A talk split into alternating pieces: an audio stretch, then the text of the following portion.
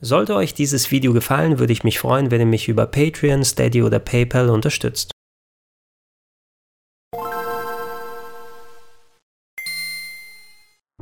Schönen guten Tag und herzlich willkommen auf rpgheaven.de zu Gregor testet Death Stranding von Hideo Kojima. In knapp einer Woche nach Erscheinen dieses Videos werdet ihr auch die Möglichkeit haben, das neueste Action-Adventure vorerst exklusiv auf der PlayStation 4 ab nächstem Jahr auch auf PC erhältlich selber zu spielen. Ich habe es jetzt bereits durchgespielt. Ich habe knapp 38 Stunden für die Story gebraucht, bin jetzt im Postgame sozusagen und kann für euch jetzt schon mal zusammenfassen, was mir am Spiel so gut gefallen hat und was mir weniger gut gefallen hat. Kurz bevor wir ins Detail gehen, lasst uns doch ein bisschen die Entstehungsgeschichte von Death Stranding zusammenfassen, denn die ist auch ziemlich einzigartig und verworren. Hideo Kojima als kreativer Kopf bei Konami für sehr viele Hits, darunter natürlich die Metal Gear Serie, hatte sich zur Entwicklung von Metal Gear Solid 5 ziemlich mit Konami zerstritten. Das hatte letzten Endes dazu geführt, dass er selbst beim Finalisieren des Spieles gar nicht mehr dabei sein durfte und das Spiel ohne ihn fertiggestellt wurde, was man leider Metal Gear Solid 5 auch angemerkt hat in diesen Zügen. Und nachdem Hideo Kojima Konami verlassen hatte, musste leider auch ein anderes seiner Projekte eingestellt werden, was sehr vielversprechend mit einer Tech-Demo gestartet ist, mit einem Playable Teaser, nämlich Silent Hills. Angedacht als Kollaboration zwischen Kojima, dem Hollywood-Regisseur Guillermo del Toro und dem Schauspieler Norman Reedus, bekannt unter anderem aus The Walking Dead, sollte Silent Hills endlich dem angeschlagenen Image der Horrorserie wieder zu neuem Leben verhelfen. Trotz des geringen Umfangs und des undurchsichtigen Spielprinzips schaffte es aber Silent Hills wirklich für sehr viel Furore zu sorgen. Das Internet ist heute noch randvoll mit Analysen und Spekulationen. Auch ich hatte mich sehr gefreut als Fan der Kojima-Spiele und auch der Silent Hill-Serie. Leider war es ein weiteres Opfer von Kojimas Austritt bei Konami. Diese ganzen Partnerschaften, die Kojima während der Arbeit zu Silent Hills geknüpft hat, wollte er aber nicht umsonst sein lassen und holte deshalb sowohl Reedus als auch Guillermo del Toro in verschiedenen Rollen wieder mit ins Boot, als es hieß, dass er sein erstes eigenes Spiel produzieren wird, was wir jetzt eben mit Death Stranding endlich in den Händen halten dürfen. Was ihr euch da draußen jetzt bestimmt fragt, nach vielen Jahren abgedrehter Trailer und kryptischer Messages, ist, was ist das eigentlich für ein Spiel, Death Stranding? Und die Antwort darauf, die ist nicht ganz so einfach. Wenn man es ganz stumpf runterbricht, dann ist Death Stranding im Grunde ein Action-Adventure. Ihr schlüpft in die Rolle von Sam Porter Bridges, dargestellt und gesprochen von Norman Reedus, und der wandert durch ein postapokalyptisches Nordamerika, das nach einem Vorfall genannt das Death Stranding komplett zerstört wurde, bei dem die Welt der Lebenden sich mit der Welt der Toten gemischt hat. Übrig geblieben sind ein paar kleinere Städte und Siedlungen, bei denen sich die Menschen auch nicht oberirdisch aufhalten, sondern hauptsächlich tief in Bunkeranlagen verschanzt sind. Da diese Siedlungen miteinander aber interagieren müssen, Ressourcen austauschen, Essen hin und her schicken, wichtige Medizin und so weiter, gibt es Boten, die diesen gefährlichen Job übernehmen und wir selbst sind einer davon. Wir sind essentiell der Amazon-Lieferant der Zukunft.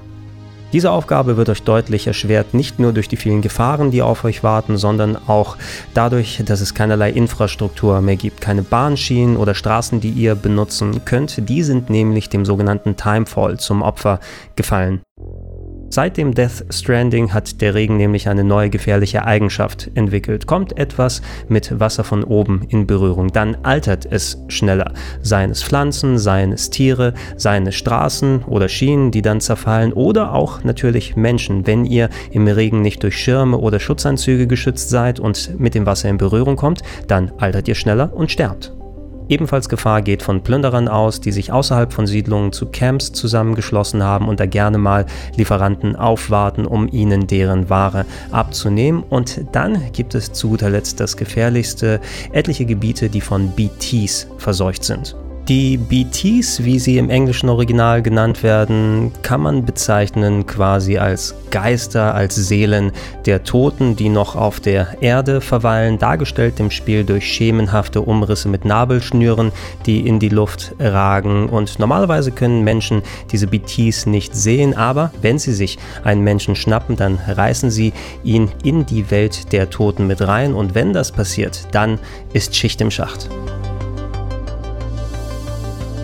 Diese ganzen Hindernisse sorgen für jede Menge Entscheidungen, die ihr abwägen müsst. Äh, wie viel an Lieferjobs nehme ich an? Nehme ich ganz viele und schwere Sachen und mache dann einen Trip zu mehreren Locations, aber laufe dann Gefahr, dass meine Ware zerstört wird, ich eventuell die Balance verliere, nicht schnell genug bin, um den Gefahren auszuweichen, eventuell mir die Sachen abgenommen werden. Nehme ich vielleicht ein Vehikel, lieber was mich aber zu einem größeren Ziel macht und mit dem ich durch unwirtliches Gelände nicht wirklich ganz gut durchkomme oder bin ich lieber leichtfüßig unterwegs und versuche weitläufig die Gefahren zu umgehen, aber mache dann eben längere und weitere Trips. Ich habe mir scherzhaft folgende Analogie zurechtgelegt für das Spielprinzip. Ihr könnt euch vielleicht noch daran erinnern, wie die Eltern früher mit dem Auto vom Einkaufen zurückgekommen sind und dann gerufen haben, hey, komm mal runter, schleppen und ihr euch dann gedacht habt, hm, gehe ich nur einmal und nehme gleich alle sechs Tüten oder gehe ich lieber zweimal? Das ist im Grunde Death Stranding das Spiel aus diesem typischen Element von Open-World-Spielen, dem Traversal, dem Überwinden von Hindernissen, dem Finden eines Wegs von A nach B, das tragende System eines AAA-Titels zu machen und das so zu unterfüttern mit System- und Gameplay-Eigenheiten, dass es sogar durchaus ziemlich spannend und aufregend sein kann. Das hätte ich vor Death Stranding tatsächlich nicht gedacht und ich muss sagen, ey, so wie das Prinzip im Spiel umgesetzt wurde und all das, was noch drumherum passiert und natürlich auch die anderen typischen Kojima-Sachen und vor allem die Storyline, die haben mich schon ganz gut in Beschlag genommen und für die Zeit, wo ich Death Stranding gespielt habe, dann ist es auch nicht mal bei einer Stunde am Abend geblieben, sondern da habe ich früh das Pad in die Hand genommen und erst wieder aus der Hand gelegt, wo es Zeit war, mich schlafen zu legen. In gewissen Aspekten hat mich Death Stranding nämlich dadurch und auch durch weitere Faktoren an einen mittlerweile modernen Klassiker erinnert, nämlich The Legend of Zelda Breath of the Wild. Ich will jetzt nicht sagen, dass Death Stranding und Breath of the Wild auf einem Niveau sind. Da ist Breath of the Wild noch in ganz anderen Sphären unterwegs.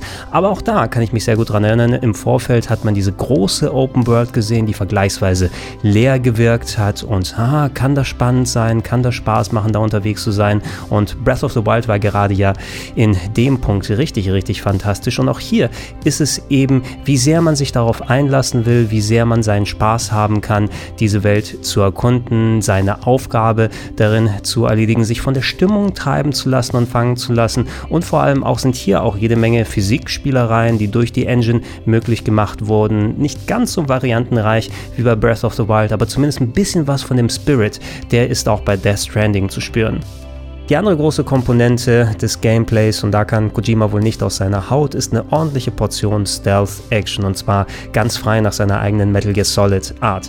Im Speziellen würde ich sogar sagen Metal Gear Solid 5 am ehesten, denn hier wie da habt ihr es mit einer einigermaßen großen Open World zu tun, die je nach Locations es verlangt, dass ihr eure Stealth-Action-Skills anwendet. Wenn ihr beispielsweise in ein Plünderer-Camp wollt, dann ist das fast genauso, als wenn ihr mit Snake in Metal Gear Solid 5 ein gegnerisches Camp infiltriert. Ähm, steuern tut sich Sam Bridges ganz gut und präzise. Er hat aber bei weitem nicht alle Möglichkeiten wie Snake. Ihr könnt jetzt nicht Steine werfen, um Wachen abzulenken oder an Sachen klopfen. Dafür könnt ihr euch beispielsweise im hohen Gras verstecken und habt ein ganz anderes Arsenal an Gegenständen und Waffen, die ihr einsetzen könnt. Sowohl tödliche Waffen als auch nicht tödliche Waffen. Und das ist auch hier ganz wichtig, denn ihr dürft in der Welt von Death Stranding im besten Fall keinen Menschen töten, egal um wen es sich handelt, denn ist jemand gestorben, dann trägt das das Risiko eines Void-Outs mit sich, dass die Toten versuchen, die Leiche in ihre Welt zu ziehen und im schlimmsten Fall gibt es eine große Explosion und komplette Städte können dem Boden gleichgemacht werden. In solchen Fällen sind auf der ganzen Welt Verbrennungsöfen verteilt. Da müsst ihr theoretisch die Leiche dann hinschleppen und rechtzeitig verbrennen, um so einen Void-Out zu vermeiden. Also im besten Fall vermeidet ihr es einfach, irgendwelche Leute umzubringen. Habt ihr es nun mit BTs zu tun? Da wird zwar auch gestealthed, allerdings kommt hier endlich euer Bridge Baby zum Einsatz. Euer Bibi, das Baby, das ihr in der Glasschüssel mit der gelben Flüssigkeit mit euch tragt. Und storytechnisch, da gehe ich nachher nochmal ein bisschen drauf ein. Spielerisch aber hilft es euch auszumachen, wo sich die BTs überhaupt befinden. In der Welt von Death Stranding, da gibt es unterschiedliche Menschen. Manche von denen können BTs sehen, die meisten können sie gar nicht ausmachen. Sam, der liegt so ein bisschen dazwischen, der kann eben diese Schemen sehen, wenn er ganz nah an BTs dran ist. Aber in den meisten Fällen ist es dann eben schon zu spät. Um das zu vermeiden, gibt euch das Bibi dann Warnung. Es fängt an zu weinen, je näher ihr an solchen BTs dran seid. Und ihr habt noch diese Antenne, die ausfährt in solchen Gebieten, die sich dann in Richtung der BTs dreht und dann schneller anfängt auf und zuzugehen, sodass ihr das wie so eine Art Radar oder Sonar benutzen könnt, entweder an den BTs euch heranzuschleichen, da vorbeizugehen oder sogar irgendwelche Mittel einzusetzen, um sie aus dem Weg zu räumen. Die ersten Kontakte mit den BTs im Spiel, die waren noch sehr nervenaufreibend und anstrengend für mich. Vor allem zu Beginn des Spieles, wo man noch erst lernt, wie das Ganze funktioniert und wie die Spielsysteme so ablaufen, wie das überhaupt mit dem BB und der Antenne geht, warum dreht sie sich so wild hin und her. Dann haben sie mich auch erwischt und dann versuchen sie euch in die Erde reinzuziehen. Ihr habt noch eine gewisse Möglichkeit, euch zu befreien und eventuell nochmal kurz durchzuatmen und es nochmal zu versuchen. Aber wenn ihr reingesaugt werdet, ne, dann verändert sich die Welt um euch drum drumherum und dann ist ein spontaner Bosskampf angesagt, wo ihr nochmal eine Chance habt zu entkommen. Habt ihr da nicht genug Ressourcen mit dabei oder wisst nicht, wie ihr die Gegner schlagen könnt, dann ist auch Essig. Wenn ihr jetzt noch bedenkt, dass ihr euren Job als Lieferjungen erledigen müsst, dann sind das doch jede Menge Dinge, die man beachten muss. Aber ich finde, dass Death Stranding für einen großen Teil eigentlich eine ganz gute Lernkurve habt. Ähm, je nachdem, was euer Auftrag dann mit sich bringt, macht ihr aus allen spielerischen Bereichen etwas, sodass ihr da eure Skills schärft, als auch, dass immer permanent neue Upgrades da sind, neue Gegenstände, neue Vehikel, neue Systeme, die ihr erlernen müsst, die euren Spielablauf so individualisieren und anpassen, dass ich im besten besten Fall nicht eine Lieferung wie die andere anfühlt. Dass es immer was kurz Neues oder anderes gibt, das ihr beachten müsst. Und für den großen Teil des Spieles finde ich zumindest, dass Death Stranding das ganz gut hinbekommt. Eine Sache, die ich persönlich jetzt nicht so richtig auf dem Schirm hatte, aber die mich echt positiv überzeugt hat, ist der asynchrone Multiplayer. Es gibt eine Online-Funktion in Death Stranding und ihr könnt euch entscheiden, ob ihr sie aktiviert oder nicht. Ich habe den Beginn des Spieles noch offline gespielt, weil ich nicht so besonders ein Freund davon bin, von irgendwelchen Online-Geschichten, die eventuell noch ins Gameplay reingreifen. Dark Souls ist da ein Paradebeispiel, das muss ich nicht mit Invasions zocken, aber hier ist es eher ein kollaborativer Effekt, der entsteht. Was hier nämlich nicht passiert, ist, dass ihr weitere Sam Bridges in der Welt herumlaufen seht. Es gibt hier keine Doppelgänger, die neben euch unterwegs sind und ihre Missionen machen, Storypunkte abklappern, sondern ihr seid der einzige Sam Bridges und abgesehen von den Gegnern trefft ihr vielleicht mal auf den einen oder anderen NPC in der freien Welt, aber ansonsten seid ihr quasi ganz alleine. Was ihr aber sehen könnt, sind Gegenstände, die andere Leute für ihren Spieldurchgang gebaut haben und die sich zumindest zum Teil in eurer Welt widerspiegeln. Wie beispielsweise eine Leiter, die über einem Abgrund liegt, damit man den überwinden kann. Später kann man auch Einrichtungen bauen wie Schlafplätze, wie Brücken und auch Straßen, um mit Vehikeln besser voranzukommen. Und die sind in den meisten Fällen eben so ja, gebaut worden, dass sie Sinn ergeben für den Spieldurchlauf einer Person. Und wenn ihr das dann in eurer Welt seht und auch benutzt, dann kann das oft eben ein ganz hilfreicher Effekt sein. Und wenn euch das gefallen hat, dann drückt ihr einmal aufs Touchpad drauf, denn dann gebt ihr dieser Einrichtung einen Like. Yeah. Die Likes, die sind hier nämlich das höchste Gut. Nicht nur einfach schön anzuschauen wie bei Facebook, sondern hier sind sie im Endeffekt die Erfahrungspunkte für eure Figur. Ihr bekommt sie nicht nur von anderen Leuten, die eure Gegenstände bewerten, die ihr im Online-Modus quasi gebaut habt, sondern auch von den NPCs selber im Spiel, wenn ihr Aufträge ausführt. Ab und zu geben sie auch mal ein Item oder einen Bauplan für ein Hilfsmittel aus, aber meistens gibt es ein Like. Je mehr ihr davon einsacken könnt, umso höher wird euer Lieferantenlevel und der bestimmt dann beispielsweise, wie viel Kilogramm ihr tragen könnt oder wie gut euer Gleichgewicht ist. Also ist es wichtig, den immer weiter zu erhöhen. Und ich habe am Ende des Spiels, glaube ich, so eine Ratio von 50 zu 50 ungefähr gehabt, was Likes von NPCs und Likes von echten Personen angeht. Und das ist tatsächlich was Cooles, wenn man mal eine Vorrichtung findet, die einem gerade im letzten Moment weiterhilft und er sagt, geil, dass hier eine Leiter gewesen ist, dem gebe ich ein paar Likes, wenn ich dann da drüber gehe. Oder, oh cool, dass hier ein Motorrad stand, das habe ich hier gebraucht, das kriegt von mir auch viele Likes. Und dadurch hilft man eben nicht nur den anderen Leuten, sondern es ist auch ein super cooles Gefühl, wenn man selbst unterwegs ist und dann sieht, hey, Person X hat dir gerade 20 Likes für deine Brücke gegeben oder 40 Likes für deinen Schlafplatz. Und äh, ja, so hilft man sich gegenseitig, das Spiel besser zu meistern und zieht sich gemeinsam hoch. Um wem und was genau ihr zu sehen bekommt, das bestimmt das Spiel im Hintergrund. Es ist nicht von allen Leuten gleichzeitig alles zu sehen, sonst hättet ihr statt einer Open World auf einmal 8 Millionen Leitern und Straßen, die überall gebaut wurden und das wäre ja eher kontraproduktiv. Das Game findet aber einen ganz guten Schlüssel, dass da genug ist, dass man sich freut, wenn man mal was von jemand anderen entdecken kann und so eben so dieser kollaborative Effekt entsteht. Und ja, das finde ich ist eigentlich eine ganz gute Idee gewesen. Das hat mein ähm, Spielerlebnis ordentlich erweitert, nachdem ich das Online-Gameplay hier eingeschaltet habe. So, und da es sich um ein Kojima-Spiel handelt, können wir nicht drüber hinweggehen. Lasst uns ein bisschen über die Storyline sprechen. Ich werde mich jetzt hier hauptsächlich auf Details beziehen, die durch die Trailer bekannt sind. Natürlich werde ich meine Meinung darüber abgeben, was so im Spielverlauf passiert, was so die Grundthematik des Spieles ist, auf welche Konzepte es eingeht, wie ich das so empfunden habe. Aber es wird keine konkreten Story-Spoiler hier geben oder Twists, die ich verrate, also braucht ihr in der Hinsicht keine Angst haben. Ein paar Details, die habe ich euch ja schon verraten. Sam Bridges, Lieferant im postapokalyptischen Amerika, aber da ist natürlich noch viel mehr dahinter. Sam Bridges ist nämlich auch der Sohn der Präsidentin der Vereinigten Staaten oder zumindest was davon über ist und die liegt im Sterben und hat einen sehnlichen Wunsch, nämlich dass Sam sich von der Ostküste der Staaten bis zur Westküste aufmacht und die ganzen Städte und Siedlungen, die ehemals in einem Netzwerk miteinander verbunden waren und jetzt voneinander getrennt sind, wieder online bringt, um so wieder Amerika zu vereinen. Make America Whole Again. Spielerisch hat das nicht so viel große Auswirkungen. In den meisten Fällen passiert das automatisch, wenn ihr gerade zu einer neuen Location kommt. Dann zückt Sam seinen Schlüsselbund mit fliegenden USB-Sticks und schwupps ist das Netzwerk online. Aber je nachdem, wie ihr die Story weitertreiben müsst, neue Cutscenes aktivieren, neue Plotpunkte finden, dann müsst ihr nach und nach natürlich auch darauf achten, dass irgendwann das komplette Netzwerk steht.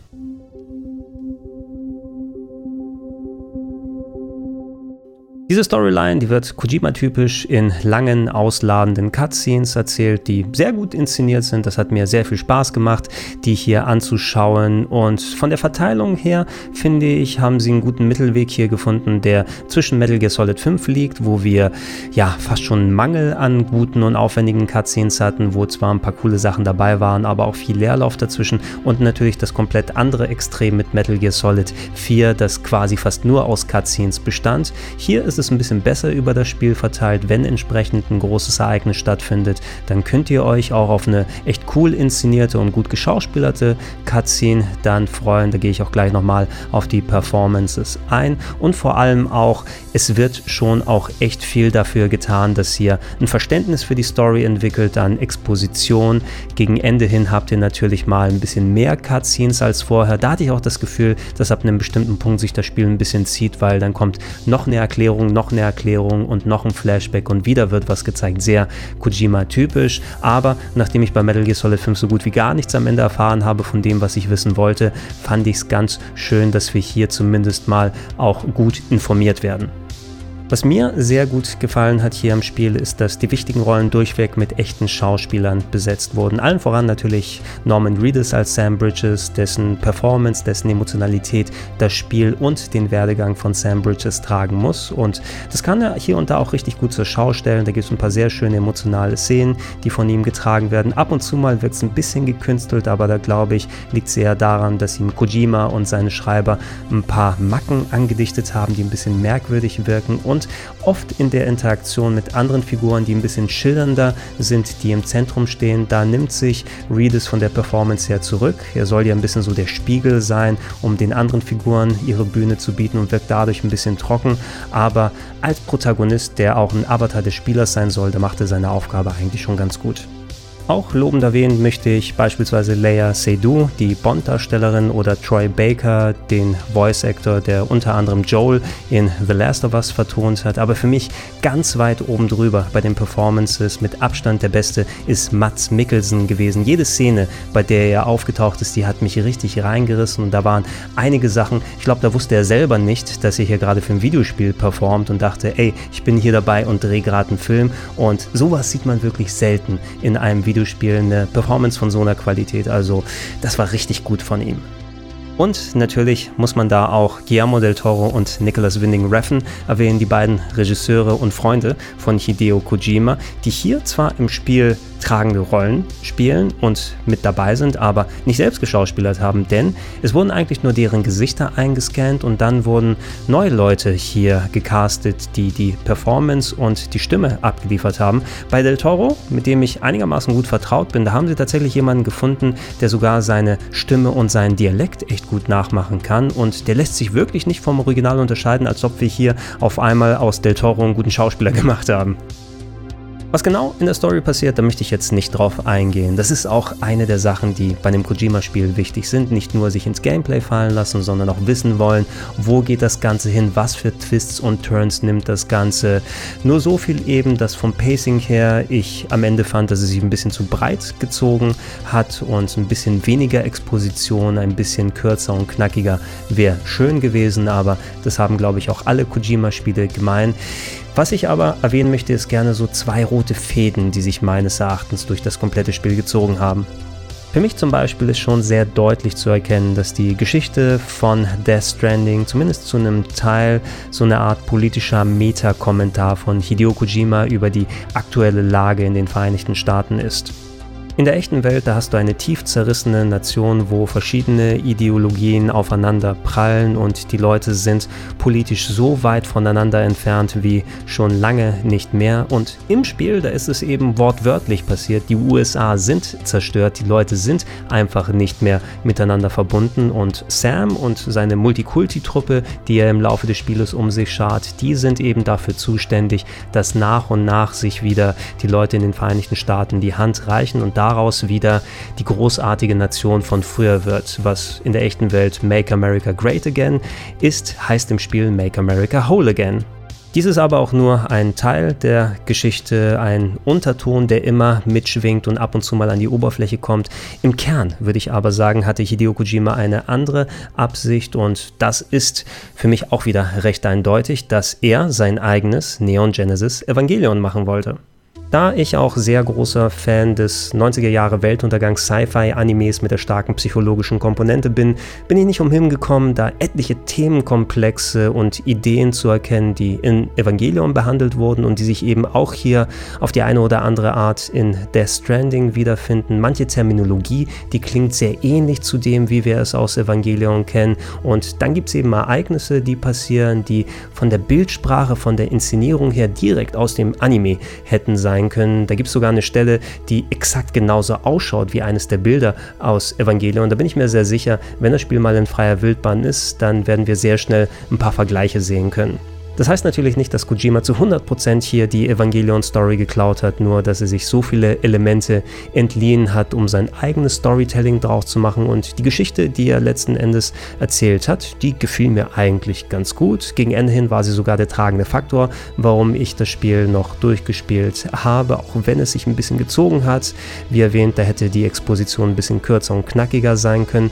Aber auch im letzten Spieldrittel finde ich, da erledigt sich das Gameplay so etwa von selbst. Das, was du zu Beginn noch so aufgenommen hast mit, oh, ich muss die Systeme lernen und da gibt es wieder was Neues und ein Item, was ich einsetzen kann.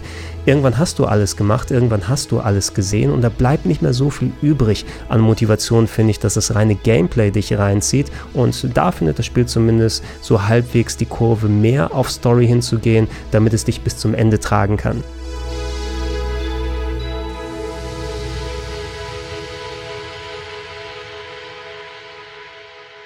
Reden wir über die Technik und da hätte ich euch ganz gerne wie bei The Witcher 3 auf der Switch eine ausführliche FPS-Analyse dann gegeben, aber die neuen Tools, die ich hier gerade zum Einsatz habe, die funktionieren mit der Switch besser als mit der PS4-Footage, deshalb müsst ihr mit meinen Eindrücken einmal Vorlieb nehmen. Im Grunde kann ich aber sagen, ich habe Death Stranding komplett auf einer normalen PS4 gespielt, auf einer PS4 Slim und da lief es meistens ja halbwegs flüssig mit 30 Bildern pro Sekunde.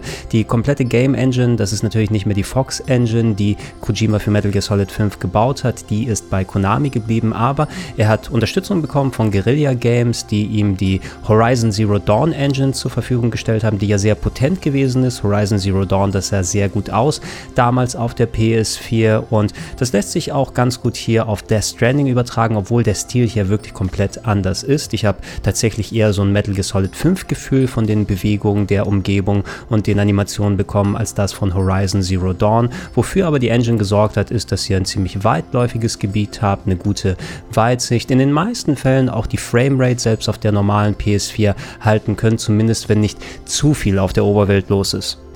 Das merkt man vor allem im späteren Teil von Death Stranding mehr, wenn ein bisschen ausführlicher mit Effekten und mit anderer Art von Umgebung und äh, Gebäuden gespielt wird. Da kann die Framerate so leichte Einbrüche haben und bleibt gerne mal beim Scrolling ein klein bisschen hängen. Also ihr habt keine sauberen Kameradrehungen, sondern hier und da ist ab und zu mal ein Stocken. Das ist eine Sache, an die man sich, finde ich, ganz gut gewöhnen kann, aber wahrscheinlich solltet ihr eher auf eine PS4 Pro umsteigen, wenn euch das irgendwie ein Dorn Dorn im Auge ist oder eventuell sogar auf die PC-Version warten, auch wenn die erst im Jahr 2020 kommt.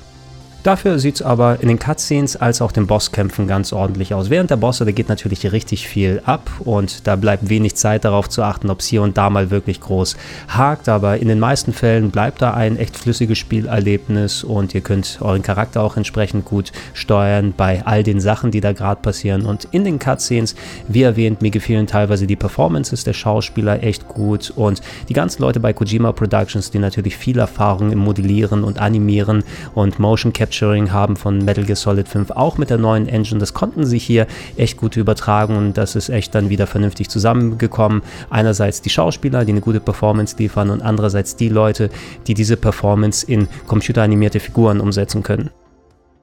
Bevor wir uns jetzt aber noch in Detailfragen verlieren, ähm, ihr habt ja immer noch die Möglichkeit, schreibt unten in die Comments rein und da kann ich gerne konkrete Sachen für euch noch beantworten, ohne natürlich da ins Spoiler-Territorium reinzugehen. Lasst uns das Ganze mal abschließen. Was denke ich denn insgesamt über Death Stranding? Mir hat das Game Spaß gemacht. Punkt kann man sagen. Natürlich geht man mit hohen Erwartungen ran, aber auch, wie erwähnt, im Laufe des Reviews mit hoher Skepsis bei diesem Titel, denn wenn ich ein Kojima-Spiel spiele, dann weiß ich, dass ich da bestimmte Sachen bekomme. Da weiß ich, dass ich eine recht abgedrehte Art von Storytelling präsentiert bekomme. Etwas ausladend ist das meiste, dass aber auch sehr akribisch am Weltendesign gearbeitet wurde, dass entsprechend mit guten Performances es hier zugegen geht, dass auch ein paar innovative Sachen versucht werden und das ist obwohl der Simplizität des Spielprinzips bringe Gegenstand von A nach B, so lässt sich eigentlich der Stranding gut zusammenfassen, ist da doch viel mehr Fleisch dran, die das Ganze so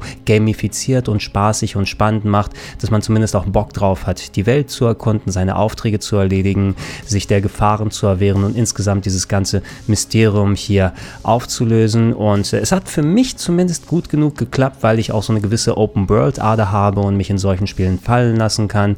Ähm, wenn ich ich in GTA reinkomme, dann kann ich wochenlang nichts anderes als GTA spielen und habe einen mega großen Spaß. Bei Horizon war es das gleiche beispielsweise, wenn man mal so den direkten Verwandten von Death Stranding erwähnen möchte. Da habe ich das auch angemacht und quasi eine Woche lang nichts anderes gespielt als Horizon. Und so den ähnlichen Sog, den hat auch Death Stranding bei mir verursacht, trotz der Kargheit der Welt, trotz des vergleichsweise wenigen, was da passieren kann. Also ich hätte es mir schon auch ganz gerne gewünscht, wenn die ganze Welt ein bisschen belebter gewesen wäre. Das wäre zwar kontraproduktiv gegenüber der Stimmung gegangen und vielleicht auch dem Gameplay und der Art, die dieses Spiel sein möchte, aber so ein bisschen mehr in die Richtung, das hätte natürlich nicht geschadet. Was ich mir aber auch echt gut vorstellen kann, das wird, glaube ich, einer der Titel von Kojima sein, die mit am meisten polarisieren werden. Und zwar auf eine andere Art als jetzt ein Metal Gear Solid 5 mit seinem forcierten Multiplayer und diesem kleinteiligen Online-Zeugs, was man machen musste mit dem fehlenden Ende bei dem Spiel. Diese Sachen, die haben keine Relevanz auf der Stranding, aber eben weil es so ein angepasstes Spielprinzip ist, weil es sehr reduziert mit seinen Elementen umgeht und auch mal auf Atmo setzt, sagen wir mal auf Gameplay in vielen Punkten, weil es repetitiv sein kann an gewissen Stellen.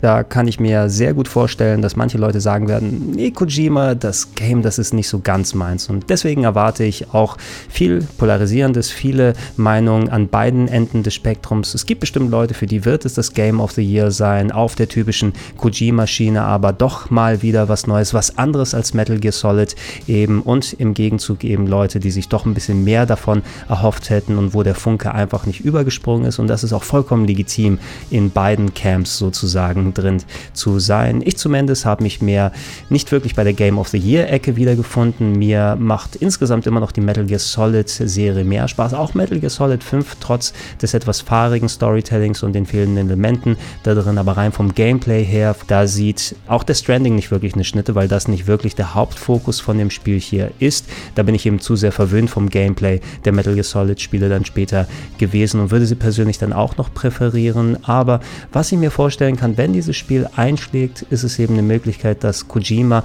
und sein Team auch darauf aufbaut und diese Ideen, die da reingegangen sind, vielleicht mal verfeinert, ergänzt, vergrößert, adaptiert und auch die Art des Multiplayers ist eine coole Sache. Ey, in der Form so einen asynchronen Multiplayer reinzutun, der anders funktioniert als beispielsweise bei den Souls-Spielen, das ist eine coole Sache und da kann gerne auch noch weiter drauf iteriert werden. Also für mich ist es auf jeden Fall einer der interessantesten Titel, die ich dieses Jahr gespielt werde. Ganz weit oben in meiner persönlichen Liste wird er zwar nicht landen, aber mich würde es nicht wundern, wenn er mindestens an der Top 10 kratzt. So Leute, und das war's mit dem Mammut Review. Ich bedanke mich bei euch, dass ihr bis hierhin fleißig zugehört und zugeschaut habt. Wie erwähnt, wenn ihr noch Fragen habt, gerne unten in die Comments mit rein und bleibt auch gerne dran hier auf rpgheaven.de. Da gibt es noch viel, viel mehr Videos, ob Reviews, ob Previews, ob Let's Plays und andere Geschichten, die wir hier gemeinsam machen. Hinterlasst den Like, das Abo, die Glocke. Ihr wisst, wie das alles funktioniert auf YouTube. Ich würde mich sehr freuen. Ich habe vor allem in Sachen Abonnenten in den letzten Monaten ja nochmal echt gut Zuwachs Zuwachs gehabt und so die kleine Hoffnung, irgendwann mal tatsächlich die 100.000 zu erreichen, das wäre schon echt eine coole Sache. Und da würde es mich freuen, wenn ihr mit dabei seid, als auch natürlich, wenn ihr es gerade als Podcast hört, dann wisst ihr schon Bescheid. Für alle anderen könnt ihr gerne Podcast-Versionen von vielen der Videos hier in den Gedankensprung-Feeds finden, als auch gesammelt alles nochmal mit Links auf plauschangriff.de und falls ihr es noch nicht macht, da würde ich mich ebenfalls sehr darüber freuen, könnt ihr mich gerne mit einem kleinen monatlichen Betrag unterstützen, unter anderem auf patreon.com slash rpgheaven auf steadyhq.com slash rpgheaven oder direkt unter paypal.me slash Vielen Dank und tschüss.